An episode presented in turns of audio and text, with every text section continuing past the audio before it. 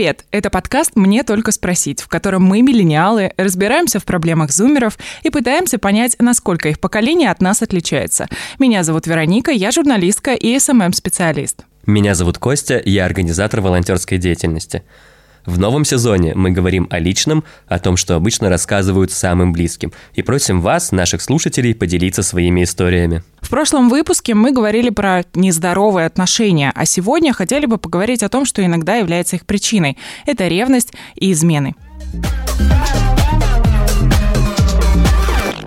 Начнем мы, наверное, как обычно, по традиции, с того, что попытаемся вообще понять, что такое ревность. Для меня ревность – это когда один человек очень сильно переживает, что к его собственности, здесь, ну, я имею в виду не только отношения, что к чему-то, что он считает неизменно своим, не знаю, покушается на это кто-то другой, не знаю, дотрагивается до этого или там хочет унести себе. Это может относиться к чему угодно, не знаю, это какая-то моя рабочая задача, например, ее забирает кто-то другой, я могу ревновать к работе. Или как у детей, что это вот моя игрушка, почему с ней будет играть другой мальчик?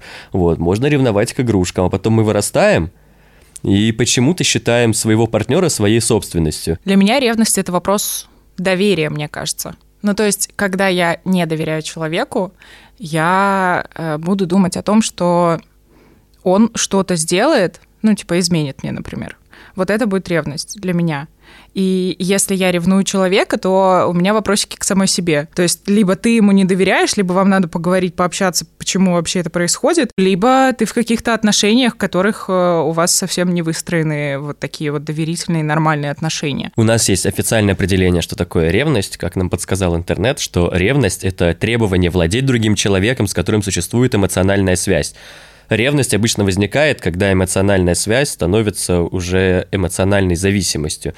И вообще выделяют три вида ревности. Есть нормальная ревность, сверхценная и бредовая. Вот нормальная ревность, она присуща любому психически здоровому человеку. Вот, и мне кажется, я в этом плане ревнивый человек. Ну, то есть я не перегибаю палку с этой ревностью, но вот мое внутреннее ощущение того, что я могу ревновать, у меня присутствует. Для меня это не вопрос доверия или недоверия, но если я просто знаю, что человек, например, не виноват от того, что на него смотрит кто-то еще, мой человек в этом никак не виноват и не может контролировать то, как к нему относятся другие люди. Вот, но у меня некая ревность будет присутствовать, она не перейдет за какие-то рамки, я не буду э, выносить эти мозг и говорить, ну что, ну что, а, а тебе как оно все? Вот, но, естественно, у меня будет присутствовать некая вот эта нормальная ревность. Не знаю, мне кажется, я бы в этом случае сказала, да, это мой мужик. Ну, просто все мои подруги считают моего мужика идеальным. Ну, потому что, ну, я им мало что рассказываю. типа, не бывает идеальных людей на самом деле. Вот, но они всегда такие, блин, Санечка такой молодец, вот это все. Я прихожу ему говорю, блин, ты знаешь, сегодня сказали, что ты идеальный. И он такой, да, я такой. Ну и чё? Но... Живет-то он со мной. Ну, все правильно, конечно. Живет он с тобой. Его ревновать, ну, довольно глупо, и тем более его как-то этим упрекать. Но когда ревность становится уже навязчивой, неуправляемой, и появляется неконтролируемое желание следить вообще за каждым шагом партнера, читать его переписки и с ожиданием найти там какое-то подтверждение своим подозрениям, то вот тогда это уже некая патология. И сверхценная ревность – это когда человек не может отключиться от вот этих своих соответствующих переживаний, и он осознает, что эти переживания беспочвены, и чаще всего ведет с ними сознательную, но безуспешную борьбу с тем, что он переживает. В общем, мне кажется, что в этом случае уже нужна чья-то помощь. Слушай, мне кажется, что тут мы можем вообще говорить о причинах какой-то ревности, потому что о чем ты говоришь, это неуверенность в себе в первую очередь. Ну, то есть, если мы постоянно контролируем человека и вечно ему что-то высказываем, то есть, если меня что-то постоянно не устраивает, хотя по факту это какая-то беспочвенная ерунда, то, наверное, проблема все-таки во мне, а не в человеке, который это делает. Ну, то есть, мы, мы не обвиняем тех, кто ревнует, но периодически периодически нужно все-таки посмотреть в себя и подумать, а почему я вообще ревную? Может быть, это со мной связано, а не с человеком. То есть, когда мы не уверены в себе, то мы сомневаемся в том, что нас искренне как-то выбирают и, и вообще в целом могут любить. И у нас есть такая история. Я всю жизнь была очень сильно неуверенной в себе, и даже работать с психологами не помогала. И когда рядом со мной оказался действительно заботливый, хороший мужчина, мне кажется, я ему доверяла на самом деле. Я ему искренне доверяла, но ревновала к каждому столбу. Просто по факту его существования. Бесконечные звонки, бесконечные скандалы, обиды. Что ты там кому-то на кого-то посмотрел, тебе кто-то написал, да я таких, как ты, малолеток, 20 человек до обеда найду, да я уйду к другому, да ты сам вали к другой. Все это привело к нашему разрыву. Он просто от меня устал. И ровно через неделю после разрыва я узнаю, что у меня примерно... Ну, короче, я беременна. И буквально вчера у нас с ним состоялся разговор, что же сделать дальше с этой беременностью. Видимо, он очень переживал, что я потащу его в ЗАГС, поэтому обозначил позицию о том, что он не видит наших отношений. А я говорю, я не зову тебя в ЗАГС. Ну, хорошая, я зову тебя на моральную, материальную поддержку, потому что в участии рождения этого ребенка ты тоже должен принимать участие, дабы ты э, принимал участие в его зачатии. И тут он мне признается, что он мне изменил под самый конец наших отношений, и это стало причиной э, нашего расхода, что он мне изменил. Вот всю жизнь ревновать того, чего не случилось. А когда что-то случилось, когда мне сказали о факте этой измены, мне было плевать. Ну, изменил, изменил. Я вообще всю жизнь изменяла. Но ребенка в итоге мы решили как-то общаясь вместе растить. Человек, ревнивый человек, сам для себя осознал, что я не почувствовала ничего такого супер плохого. Да, изменил, и не было какого-то супер бешенства или еще чего-то. И вот, ну, интересно, это потому что она привыкла к тому, что она ревнует, может быть, или... Она на самом деле позже написала в тексте о том, что мне кажется, что я ничего не почувствовала, потому что я вот настолько постоянно себя морально к этому готовила, что когда это произошло, я такая, ну, собственно, я была права, получается. Ну, то есть ты был как будто бы морально к этому готов. Ну, это как люди, которые боятся расставания, которые всегда думают о том, что ладно, мы с тобой все равно когда-нибудь расстанемся, это у нас все равно когда-нибудь пройдет, вот это, это вот я. наши отношения все равно когда-нибудь закончатся, это же не навсегда, и когда они заканчиваются, типа, ну я так и думала. Типа, ты об этом думала, прости, все четыре года, что мы с тобой были вместе? Четыре года ты готовилась? Ну, мне кажется, глупо, если ты в отношениях постоянно думать о том, что они же все равно когда закончатся, потому что ты и отношениями не можешь насладиться. Мы вообще все когда-нибудь умрем, давайте тогда. Ну, и мы к этому что, готовы? Ну, наверное, нет. И с ревностью, мне кажется, такая же штука. Мне кажется, что мы все равно так или иначе чувствуем, когда мы находимся с э, нужным человеком, с тем самым, что мы ведем себя как-то по-другому, иначе. Ну, мне хочется, по крайней мере, так думать. Если ты ревновал, у тебя был такой, что ты устраивал какие-то скандалы? читал переписки других людей, следил, что она делает, пришла, Слушай, меня пахнет чужими мужскими духами. У меня в этом плане есть такое, ну, табу на самого себя. То есть для меня невозможно читать чужие переписки. Ну, вот абсолютно невозможно. Следить для меня тоже максимально странно. То есть я знаю, у меня есть э, знакомые, которые всегда у них включены геолокации, и они всегда знают, кто где находится. То есть в любой момент они берут телефон и видят, ага, ты находишься здесь, а ты здесь. Просто у меня четко очерчены мои собственные личные границы. И если кто-то так будет делать со мной, то нам с этим человеком точно не по пути.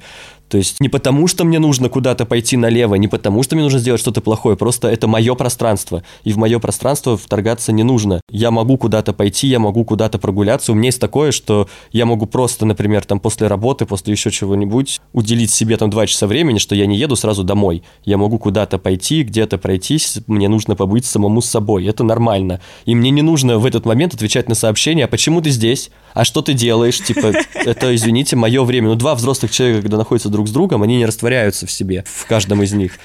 И это нормально. Человек и то же самое, и то же самое с перепиской. Ну, хорошо, предположим, я открыл чью-то переписку, я прочитал. Возможно, я там нашел что-то плохое. Во-первых, есть вероятность, что я сам себе это надумал, и что то, что я там нашел, несет в себе другой смысл, а я себе уже все придумал.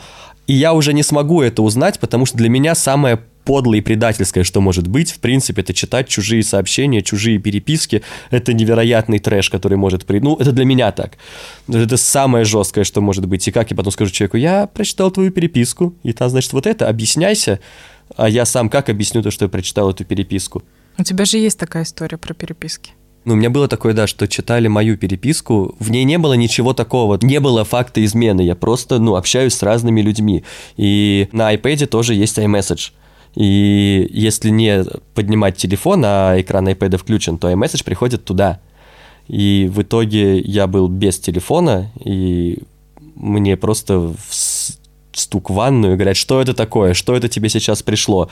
И это не было, что пришел пуш и закрыли переписку. Нет, пришло сообщение от человека, и дальше открылась переписка, и она дальше вся листалась. Как мы с тобой, Вероника, мы с тобой общаемся довольно странно.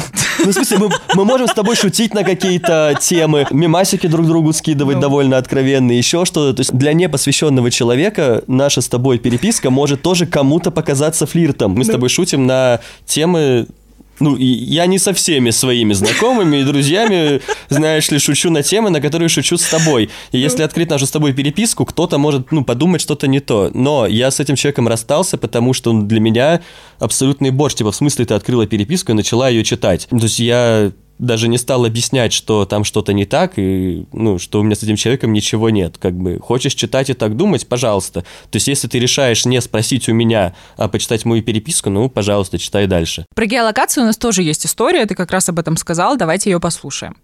Вот мой молодой человек, который, с которым сейчас я в отношениях, в общем, у него был достаточно ранний брак, ему было лет 20, когда они сыграли свадьбу. У них там появился ребенок, тоже достаточно рано, по-моему, через а, полтора года после свадьбы.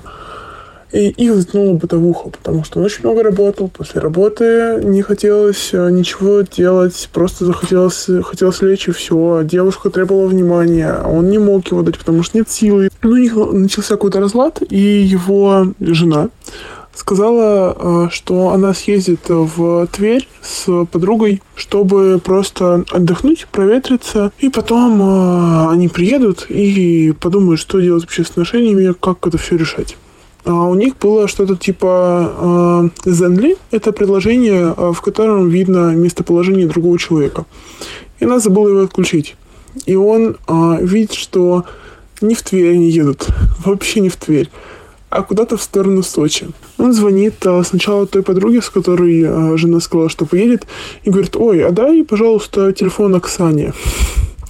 И начались отмазки по типу, ой, да она спит, не могу ей дать, пускай спит человек, давай чуть попозже, проснется, я тебе наберу. Окей. В этот же момент, через буквально минуту, он звонит жене и говорит, ой, слушай, а дай телефон подружке. На что она ей говорит, ой, да она там в туалет ушла. Вот, сразу понимаешь, что что-то не то. И потом а, его друг а, выложил в историю фотку, как, собственно, он едет куда-то и написал «В Сочи жди». Вот в этот момент он сказал, что, ну, позвонил жене, говорит, я вещи собираю, квартиру оставляю тебе, ребенка забираю. Всего хорошего с Сережей. Мне кажется, когда м- вот эти вот отношения на стороне перерастают в момент, что мы вместе едем куда-то отдыхать, мне кажется, что в этот момент партнер уже, в принципе, сам готов чтобы его поймали на этом, чтобы, ну, узнали. Ну, возможно, Ну, не знаю, да. ну, как, как у преступника, которому необходимо в какой-то момент, чтобы его поймали, чтобы, mm-hmm. ну, это уже как-то выяснилось. Тем более, что ну, она же знала, что вы пользуетесь этой приложухой. Вы договорились, что вы будете следить за трекингами. Ну, ты знала, ну, да, что да, это да. будет. Слушай, есть вариант того, что она не могла ему об этом сказать, и поэтому сделала это вот так. Нормально, абсолютно, что отношения могут закончиться. Никто от этого не застрахован. Это постоянно происходит. Ничего критичного в этом нет. Но э, зачастую, когда мы заканчиваем отношения по причине того, что находим себе другие, а не потому, что нас просто этот человек не устраивает, да, или что-то пошло не так, мы забываем о том, что у того человека тоже есть какие-то чувства, и в итоге мы делаем все только для нашего собственного комфорта, забывая про комфорт чужой. Если говорить еще о причинах, то мне кажется, что ну, одна из причин — это такое чувство собственничества, когда мы хотим, чтобы этот человек был обязательно с нами, чтобы этот человек не был больше ни с кем, и вот, вот это мое, это все, вот больше он никуда не пойдет. Но я думаю, что это не очень правильно, потому что человеку нужны еще другие люди, потому что иначе получается, что мы растворяемся в этих отношениях, и все. Рано или поздно мы друг другу настолько сильно надоедаем, что все равно будем искать кого-то еще, с кем пообщаться, как минимум. Ну, темы рано или поздно закончатся, сериалы тоже. Пожалуйста, да, давайте давать возможность э, нашим партнерам общаться с кем-то еще. Кроме но... того, ты сказала, что тема рано или поздно закончится, но ведь если у нас есть какие-то, ну, общения вне, то есть у нас появляются новые темы, у нас появляются какие-то новые истории друг для друга, у нас появляется что еще обсудить, не знаю, у нас есть э, хобби, может быть, отличные друг от друга. То есть наоборот, за счет того, что мы два независимых, просто когда же мы начинаем, только-только начинаем встречаться с кем-то, мы естественно, ну, мы друг друга не знаем, мы там рассказываем всю свою жизнь условно до, все, что было. И вот когда вот эта вот жизнь до заканчивается, у нас же не случается финал нашей жизни. Все, я рассказал все свои истории, теперь давай умрем вместе прямо сегодня. Типа, нет, мы живем дальше. Наши истории могут дальше продолжаться, и они могут быть у нас как совместные классные, так и, не знаю, там у тебя со своими друзьями, у меня со своими, ну, вот это вот все. Ну и плюс, если говорить еще о причинах, то ревность, наверное, закладывается и в детстве в том числе. Ну то есть, если ты старший ребенок, ты ревнуешь, например, к младшим детям, условно. Или, не знаю, тебя постоянно сравнивали с кем-то другим. Вот тут должна быть шутка про сына маминой подруги. вот это вот вся история. И вот тут должно быть... А почему он, а не я? Но вообще в любом случае в основе любви лежит привязанность и желание как-то проводить время с партнером, строить совместное будущее и так далее. А ревность у нас, наверное, возникает, потому что мы боимся потерять этого человека и потерять вот, вот, вот это вот какое-то будущее. Поэтому ревность можно развести по двум видам обоснованное и необоснованное. И, соответственно, необоснованное, когда мы просто додумываем что-то, а обоснованное, когда мы видим, что наш человек флиртует с другим человеком, и мы вообще не поняли, что произошло и почему это так было. Поэтому чаще всего, мне кажется, это тогда от какой-то конкретной ситуации работает. Да, но с другой стороны, здесь ведь очень тяжело разнести у себя в голове, когда ты надумал, когда ты надумал, тебе кажется, что ты это надумал по какой-то объективной причине. Хотя на самом деле все что угодно. Просто, ну, у меня был опыт, когда действительно мне рев... ну, ко мне ревновали э, вообще каждого другого человека противоположного пола. Вот, а на тебя посмотрели, а тебе то-то. А, ну, я не выказываю никаких знаков внимания, но при этом ко мне постоянно прилетают какие-то не самые приятные ответки о том, что а вот, а вот, а вот это вот твоя тебе что, ничего не написала даже? Да, да почему моя? Почему? Я понимаю, что это глупость, и второй человек понимает, что это все надумано, но лично мое ощущение, что мне не очень приятно это все воспринимать. К чему может такая ревность привести? Если мы об этом не поговорили, если мы не выяснили отношения, и мы просто продолжаем ревновать молча, то тогда у нас накаляются отношения, как минимум, потому что мы понимаем, что, блин, что-то происходит не так, но поговорить я об этом не могу, поэтому я буду как-то, допустим, допустим, на это намекать. Э, и отношения будут накаляться, потому что человек возможно, не будет понимать вообще в целом, что происходит, и будет на нас как-то реагировать. Возможно, он будет понимать, почему мы это делаем, но не сможет напрямую нам об этом сказать. И вот отношения будут накаляться, накаляться, пока в какой-то момент не произойдет апогей, и, ну, мы там, не знаю, наорем друг на друга и в итоге расстанемся. Раз мы с тобой на протяжении всего выпуска так или иначе касаемся темы измен, давай поговорим вообще о том, что такое измена тогда. И мы позвали Дашу Краснову, автора подкаста «Активное согласие». Мы до этого обсуждали ревность, перешли к теме измен и начали немного уже говорить о том, что такое измена, поэтому хотели у тебя узнать вообще, что для тебя измена и что ты понимаешь под э, этим выражением. В обществе есть такое мнение, что измена — это секс в основном, но на самом деле измена для каждого человека — это что-то свое. И в целом измена, если психологически корректно мы этот термин будем рассматривать, то это нарушение договоренностей. То есть э, в каждой паре измена будет обозначать что-то свое, что-то разное. Для кого-то переписка это измена, для кого-то флирт измена, для кого-то только секс измена, а для кого-то, там, не знаю, какая-то духовная привязанность. Если для меня лично рассматривать, я думаю, что для меня измена — это когда у партнера что-то происходит, а он звонит не мне. Вот. Слушай, у меня есть история, тут прям просто про твои слова. Двое ребят знакомых встречались вместе, они, кстати, сейчас женаты, они встречались, потом в какой-то момент они расстались, ну все, они решили, что мы расстаемся, они на- нормально абсолютно расстались, и девочка ехала с универом, они куда-то, у них был студенческий выезд, они ехали в автобусе, автобус попал в аварию, он перевернулся. У нее на тот, на тот момент у нее были уже другие отношения, у нее был молодой человек, э, автобус перевернулся, и она, ну, случается авария, там прям жестко было, там, слава богу, без э, смертей, но как бы испуг ужасный. И первый номер, который она набрала, это был вот телефон ее бывшего молодого человека и нынешнего мужа. То есть вот действительно она изменила, получается, то, как сказала Даша. То есть она позвонила, когда что-то случилось, когда она испугалась, что может погибнуть, она позвонила именно ему. Но для меня показательно вообще, к кому я иду, когда мне плохо, когда мне хорошо, с кем я хочу делиться. Потому что я подразумеваю, что... ну, Я сейчас поясню немножко, что я имела в виду.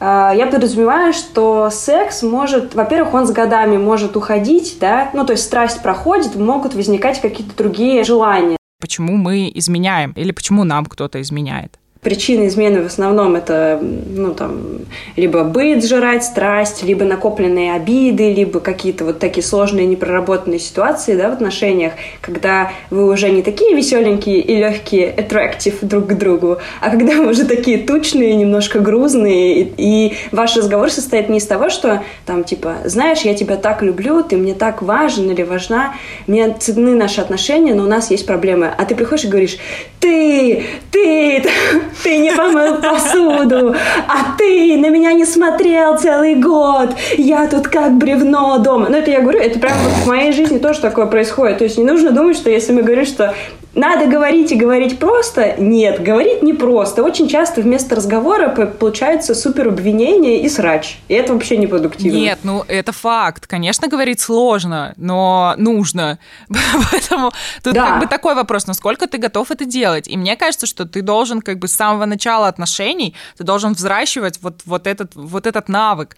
То есть вы должны мелкие моменты сначала обсуждать, потом что-то, какие-то, не знаю, супер ваши конфликты, и тогда, возможно, тебе будет легче обсудить и такой вопрос, как измена в том числе. Ну, либо тот факт, что ты хочешь изменить, либо ты там, не знаю, кто-то тебе понравился. Ну, короче, вот какие-то такие вещи. Инсайт, инсайдерская информация с приема э, психолога для тех, кто не ходит к психологу и не хочет тратить на это деньги. А, вместо того, чтобы говорить партнеру, типа, ты виноват, там, ты, ты плохой, говорите, я чувствую себя вот так и так. Ну, типа, говорите я сообщениями. Это все делает проще. Говорите просто про себя. Вот как вы себя ощущаете, так и передавайте. Это гораздо легче, потому что зачастую мы говорим «ты». Там, ты не сделал, ты ошибся, ты накосячил, ты забыл, ты меня там не любишь, там, еще что-то, еще что-то. Она говорит, я и дальше вот все, что там у вас на душе. Это распространенный запрос к психологу. Ну, то есть это психологи говорят об этом, что у нас, типа, есть разные, разные причины для измен. Есть, э, там, не знаю, есть синдром Мадонны и блудницы, например, а есть э, вот это вот желание самоутвердиться в своих глазах или в глазах партнера в том числе. Про синдром подробнее, пожалуйста. Комплекс Мадонны и блудницы – это когда ты своего партнера преподносишь в своих глазах, он для тебя прекрасный, замечательный, самый лучший, святой, а заниматься любовью тебе хочется, ну это не похоже на любовь, понимаете, тебе хочется заниматься сексом э, с человеком, который м, может помочь тебе реализовать свои какие-то вот такие плотские и, может быть, даже какие-то грязные в чем-то утехи, ну, то есть каких-то своих демонов высвободить, вот так вот. И ты не можешь это реализовать со своим партнером текущим, со своей женой очень часто, вот я говорю, это очень часто встречается у мужчин, потому что жена это, ну, это святое, жену нельзя, вот нельзя ее хлопнуть по попке, там еще что-то с ней сделать, потому что я ее люблю, я ее уважаю, она прекрасная, поэтому я иду к какой-нибудь другой женщине, которая в основном, там, ну, она может быть, знаете, не обязательно она какая-то прям конкурентка жене, она может быть хуже, это может быть какая-то там э, женщина, которая находится ниже на, там, по социальной лестнице или еще что-то. И э, получается такое раздвоение, и от этого человек тоже как бы страдает, он просто может это не осознавать. И по-хорошему он должен пойти к психологу, этот человек. Психолог поможет совместить два этих образа в один, и человек сможет реализовать свои потребности с человеком, с которым он уже на данный момент встречается. Потому что в основном проблема в отсутствии коммуникации. Ну, то есть человек думает, о боже, у меня партнер, он такой милый, он такой прекрасный, я его так люблю, и я не могу хлопнуть его по попке, а очень хочу хлопнуть его по попке. И ты приходишь и говоришь, ну, в идеальном мире, типа, слушай, там, Маша, я хочу хлопнуть тебя по попке. Как ты на это смотришь? И Маша говорит, блин, да я всегда мечтала, у нас этот ванильный секс мне уже надоел. Ну, то есть очень часто проблема как раз решается, что ну, проблема решается таким образом, что мы тонем в своих проекциях каких-то, и не говорим с партнером. А партнер, может быть, там страдает весь и думает, господи, да что же мы постоянно вот этот лежим в кровати, никуда не выходим, только объятия какие-то, а я хочу там хардкор и полная движуха. Ну, вообще, вот эта вот история про проекции, мне кажется, мы в каком-то из выпусков тоже это обсуждали, говорили про то, что мы постоянно, ну, у нас же есть какой-то образ человека, типа он такой классный, он такой милый, как я вот сделаю вот что-то еще, это может быть к фетишам нашим каким-то относится в том числе. И поэтому мы пытаемся как-то эту всю историю э, найти на стороне. Хотя вместо этого, наверное, надо, чтобы со всех сняли шоры, поговорили, поняли, что они оба оставляют трусы где-нибудь на, на батарее, для того, чтобы они поняли, что они оба адекватные. Мне кажется, очень популярная, причем и распространенная причина, когда мы изменяем, потому что ну, нас настолько заел быт, мы настолько много проводим времени с этим человеком, что нам нужно что-то еще. И вот здесь как раз вопрос того, чтобы разъехаться, кому-то может помочь, а кому-то, возможно, просто надо как-то разнообразить э, отношения. Даже вопрос не к вечеринкам, а к тому, чтобы, не знаю, куда-то съездить, либо съездить в какой-то раздельный отпуск, например, либо, не знаю, найти какое-то новое занятие. Но это не касается там каких-то супер ресторанов даже. Вы можете просто походить на какие-то мастер-классы по выпеканию чего-нибудь, и это разнообразит ваши отношения. Если измена произошла, это в целом говорит о том, что в ваших отношениях что-то ну, шло не так. И главное, интересный момент, что это вовсе не говорит о том, что кто-то из вас э, один виноват. Это значит, что в отношениях были проблемы, которые оба человека не проработали, не проговорили, и в итоге результат вот такой вот. Кто там посмелее, кто по открытию, да, тот на это и решился. А, но в целом просто есть какая-то ситуация, поэтому, например, я думаю, что измены переживаемые и проживаемые парой, потому что в целом можно вернуться, это все обсудить, проговорить и как-то пережить. Это не очень э, легко, я думаю, и требует действительно какого-то ну, какой-то серьезной работы с терапевтом, но мне кажется, что после измены можно сохранить отношения, если их исправить как-то, починить. А если твой партнер просто не очень хороший человек и просто тебе изменил, потому что ему кто-то понравился на стороне? Но ведь самый, раз мы говорим о причинах измены, самое популярные причины измены, просто потому что я захотел еще какого-то другого человека помимо своего партнера. Что делать-то? Ну, смотрите, ну это же вообще, это просто уравнение дважды два. Вот я прихожу в магазин, и мне продавец говорит, у меня нету, у меня нету хорошего яблока, у меня есть только тухлое яблоко, червивое и гнилое. Ты его хочешь есть? И я такая, хм, но мы же с ним так хорошо будем дома вместе сидеть с этим червивым яблоком, я просто не смогу его съесть, но оно прекрасно полежит на полке. Ну, то есть, если мне человек приходит и говорит, я тебе изменил, ну, просто и при этом у нас э, хорошие отношения, да, как будто бы все прекрасно, и он просто пошел налево, ну, значит, у него какие-то свои потребности, и, например, если они мне не подходят, и я ему заранее, вы же понимаете, что мы договариваемся о правилах поведения в отношениях в самом начале отношений, а не где-то там спустя 10 лет. И то есть я ему говорю условно, человек, мы с тобой договорились, что если ты мне изменяешь, если ты хочешь мне изменить, ты лучше заранее приди и скажи. Или там, если ты мне изменил, мы расстаемся. Значит, все, я говорю, ну, пока. Типа, просто захотелось, ну и все. А мне просто не захотелось так жить. И все. И я в этом не виновата. Я прекрасная, отличная. Ты меня не оценил. Это твои проблемы. Иди туда, куда тебе хочется идти. Живи как хочешь. Ну, такое вообще для меня это прям изи-пизи. Вопрос в том, что многие э, люди состоят в созависимых отношениях, когда человек говорит, я тебя изменил, или там как-то это узнается, и, например, другой партнер начинает думать, блин, я плохой, я недостойный, блин, он я первый. Там, такое весь... Все начинают что-то страдать. А надо просто сразу же обозначить, вот если вам кажется, что у вас там в отношениях шаг влево, шаг вправо, расстрел, вы сразу же об этом говорите, и он говорит, я сделал шаг влево, и вы такие... Пыщ! Кстати, по статистике мужчины и женщины изменяют примерно одинаковое количество процентов. Ну, то есть, э, потому что мужчины, которые изменяют, им нужны какие-то женщины, которые тоже изменяют. Ну, как бы логично. И поэтому в обществе, в обществе, да, в обществе кажется, что, типа, мужчины, мужчины как будто бы изменяют, а женщины такие дома сидят приличные. На самом деле неправда. Изменяют все и всем. И довольно часто, и в целом, даже если вы друзей опросите, то, наверное, каждый второй сталкивался с такой ситуацией в жизни. Я просто проводила даже опрос в Инстаграме, и 50 на 50 у меня разделились люди, которым там изменяли и которым никогда не изменяли. Я думаю, что пришло время нам рассказать свои истории про измены. Я была человеком, с которым изменяли.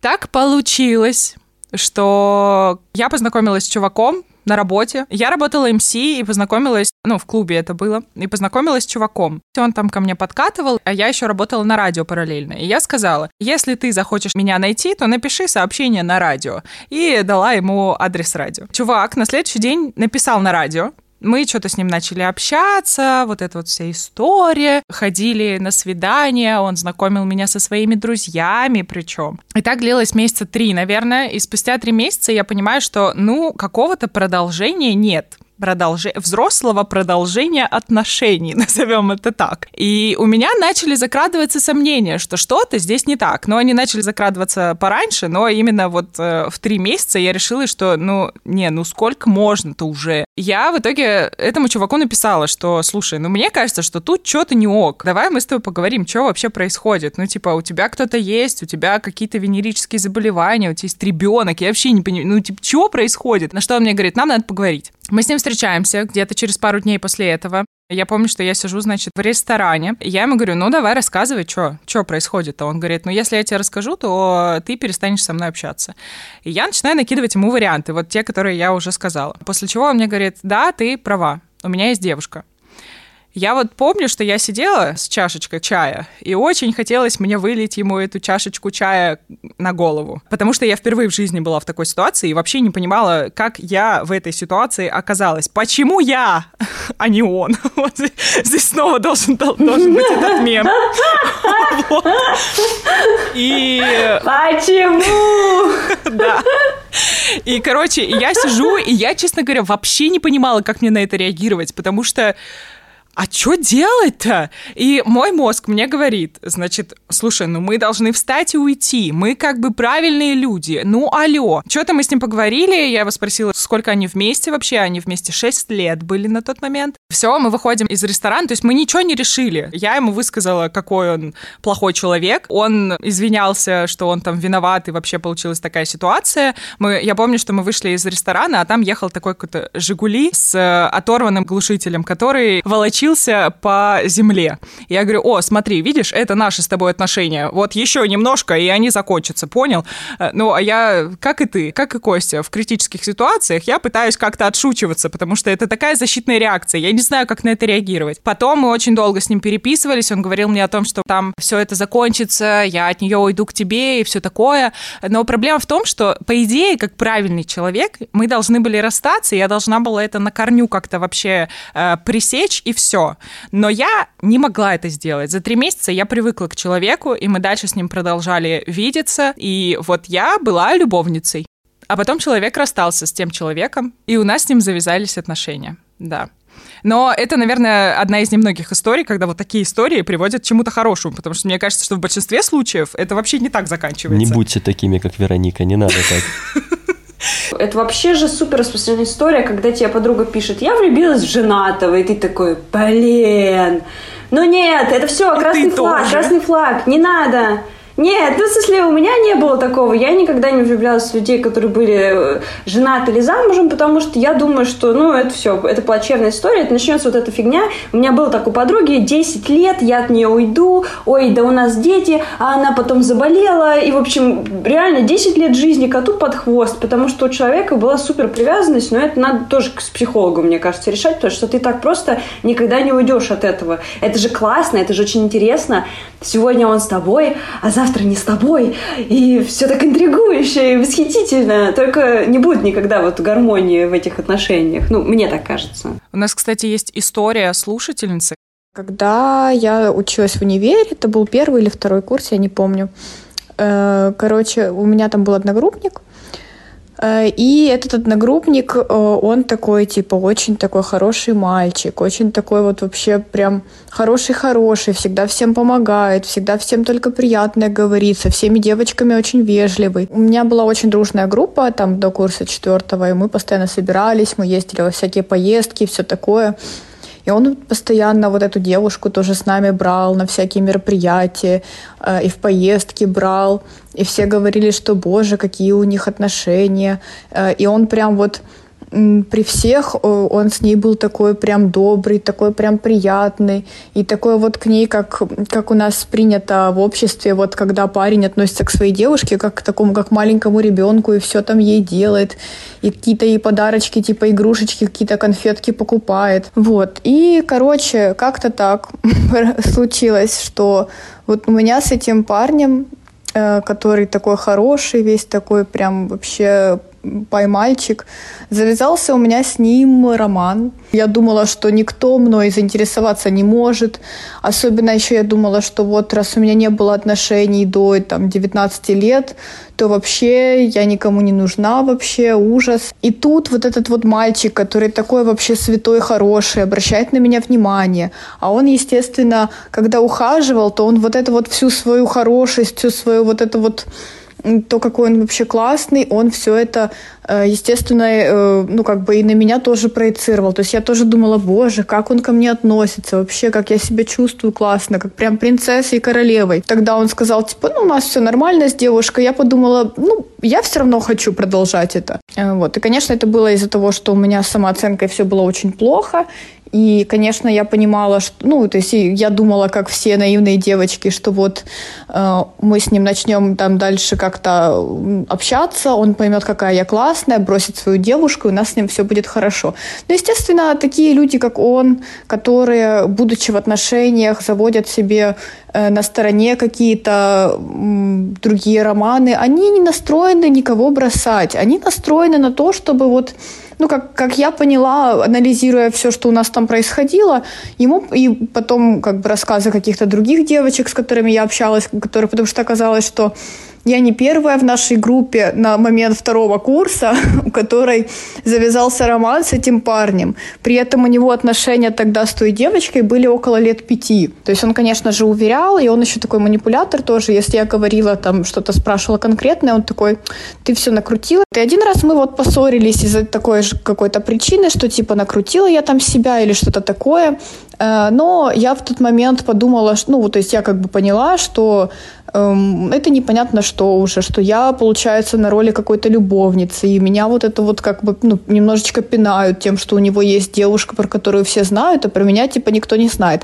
Хотя на тот момент про меня уже знали все его друзья. Я уже с ними была знакома. То есть это не тот случай, когда тебя супер скрывают. Э, его девушка, я думаю, что она тоже догадывалась. Если они на тот момент действительно общались, то она, скорее всего, догадывалась, что, что кто-то у него есть. Э, вот. И, и, то есть это было похоже на отношения нормальные, но, естественно, вот меня напрягало в этот момент, что все-таки эта девочка где-то она есть. А он, получается, выставил с ней фотографии какие-то старые, и это выглядело так, как будто это вот они сейчас сидят тусят, и он выставил фотки.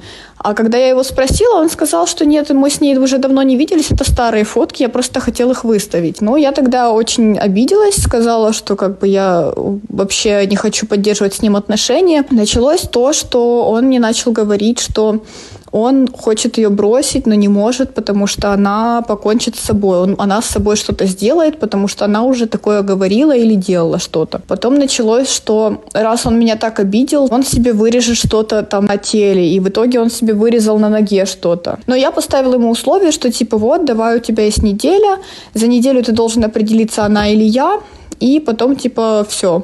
Вот. Ну, в итоге ни к чему мы не пришли. Продолжалось, в общем, вот эти вот отношения, что, типа, он со мной, потом он на какое-то время пропадает, Потом он появляется и такой, боже, прости, что я пропал, я так скучал по тебе, давай срочно увидимся. И я вот на этих качелях еще пробыла непонятно сколько. И потом как-то его друзья позвали поехать во Львов, и он позвал меня. И я подумала, вот это вот э, уже все. Значит, если мы едем вместе как пара с его друзьями, а все его друзья ехали парами, это значило, что все девушки его друзей уже будут знать меня как его девушку. Он еще перед этой поездкой решил э, разрывать со мной отношения прям в день поездки. Я такая, а, ну, это было тоже, конечно, очень тупо с моей стороны. Нужно было забить и, и расстаться с ним, и больше никогда про него не вспоминать. А потом, а, а я, я же тогда такая тоже, типа, ну как же это, я же настроилась, что мы едем, и что у нас отношения, и все такое. Я говорю, нет, давай вот поедем, посмотрим, как будет. Э, и, короче, мы поехали, и в итоге после этой поездки он меня бросил. Он просто выставил в Инстаграм фотографии, он там сидит у себя в квартире, с ним сидит эта его девушка. Я еще помню, что это была ночь, он это выставил, я просто это посмотрела. Я была такая уставшая, отписалась от него и легла спать, и подумала, я утром решу, что с этим делать. Ну, короче, подружка одна моя придумала, говорит, да, скинь э, его девушке ваши совместные фотки. И как бы понятно, что это нехорошо по отношению к его его девушке, ну, типа, чтобы, типа, как бы ее уколоть, хотя на самом деле это было вообще абсолютно не для того, чтобы ее уколоть, а скорее для того, чтобы он увидел и чтобы ему было плохо, чтобы у него были проблемы. То есть я абсолютно не ставила себе цели уколоть ее. Вот, ну и, короче, я скинула наши совместные фотки, где видно, что мы там сидим, я у него на руках, что мы там целуемся, всякое такое. А, она мне ничего не ответила, а, а он мне написал, типа, что ничего себе, типа, какой ход, я от тебя такого не ожидал. С тех пор, естественно, мы с ним э, не общались. Я всем советую перестать анализировать чужие сторис. Я реально, это вот мой совет вам. не, не, не анализируйте чужие сторис. Вот анализируйте чужие поступки и слова в вашу сторону. Какие действия говорят о том, что ты меня любишь или я тебе нравлюсь? Какие? Потому что говорить можно все что угодно. И в сторис можно выкладывать все что угодно. Есть такой мем, называется типа «Надо найти себе такого партнера, который будет типа как Jay-Z, I'm your, I'm your I'm your the biggest fan. Типа, я твой самый большой поклонник, потому что на всех фотках Джей Зи фотает Бейонсе всю жизнь, типа 10 лет он снимает ей сторисы в Инстаграме, он делает ей фотки. И даже такой женщине изменили. И вы думаете, что? Потому что она не крутая? Да, конечно, она крутая. Она, а она потом такая, I'm a single lady, I'm a single lady. А потом она еще альбом «Лимонад» записала, собрала вообще деньги со всего мира, со всех страдающих женщин. И он такой, да твою же мать, что ты делаешь, ты такая крутая. И вернулся. Да монетизировал измены, вообще просто. Но мне кажется, что нередкий случай, когда после измены мы пытаемся ее как-то пережить и все-таки расстаемся с человеком. Может быть, мы можем как-то подумать о том, как вообще переживать измену, как нам самим-то восстановиться, если мы не готовы принимать. Страдать надо. Ну, После того, как пострадали. Ну или во время того, как мы страдаем. Надо, ну нет, подождите, надо, надо как бы дать себе время вообще, ну в этом побыть, ну то есть э, погрустить, поплакать, если хочется плакать, если хочется там по поесть вкусняшек перед сериалом, поесть вкусняшек перед сериалом, потом просто ну, не засиживаться в этом. То есть дать себе время столько, сколько надо, но в какой-то момент сказать себе все и не винить себя ни за что. Ну, то есть это произошло, мне от этого грустно, я грущу, потому что я этого человека любила, я ему подарила много времени, я в него вложилась, он меня, ну там, он меня предал или не оправдал моих ожиданий. Но ничего страшного, на этом мир не рушится. Ну, то есть я, я неплохая, я не слабая, я сейчас погрущу, и потом все будет иначе, будет какая-то другая история. Ну, то есть дать себе в этом побыть, может быть, даже разозлиться потом, это нормально, все это естественно. Просто надо понимать, что все чувства, которые у нас возникают, они как бы окей. Просто потом постепенно-постепенно думать о том, а какая я классная, а что я хочу на самом деле, а как я хочу жить, какие у меня интересы, может быть, я о чем-то забыла, может быть, я давно не виделась с друзьями, может быть, я хочу новую кофточку? Или подстричь волосы, как это часто бывает. Мне кажется, тут надо быть как Бьонсе. Она наверняка тоже страдала и грустила, но ведь когда нам изменяют, э, правда, что мы зачастую виним себя, что нам изменили, потому что я какой-то не такой, я не самый классный, я где-то что-то делал не так, не удовлетворял в каких-то моментах, еще что-то.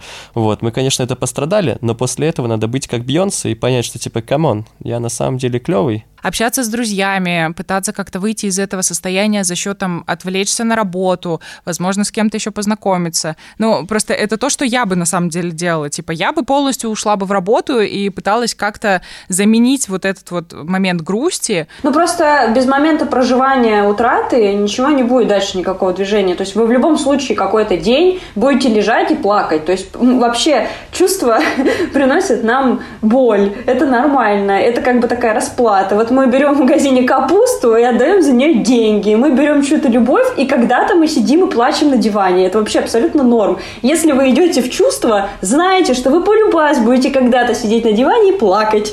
Понял. Даш. Не, не пойду. Спасибо тебе большое, что Да, ты пожалуйста. согласилась поучаствовать э, в нашем сегодняшнем выпуске. Мы с тобой прощаемся. э, И еще раз напоминаем, что с нами была Даша Краснова, автор подкаста «Активное согласие». Даш, пока. Пока! Ну, сложно вообще делать какие-то выводы по поводу того, что не, не изменяйте и так далее, ну, потому что все люди разные, окей. Все-таки так или иначе, ревность, то, что может и привести к измене, и это и последствия измены, и все остальное, мне кажется, и я на это очень надеюсь и буду верить в это до конца. Не в каждых отношениях, слава богу, не в каждых отношениях есть измена. И далеко не каждый из нас с этой проблемой вообще столкнется.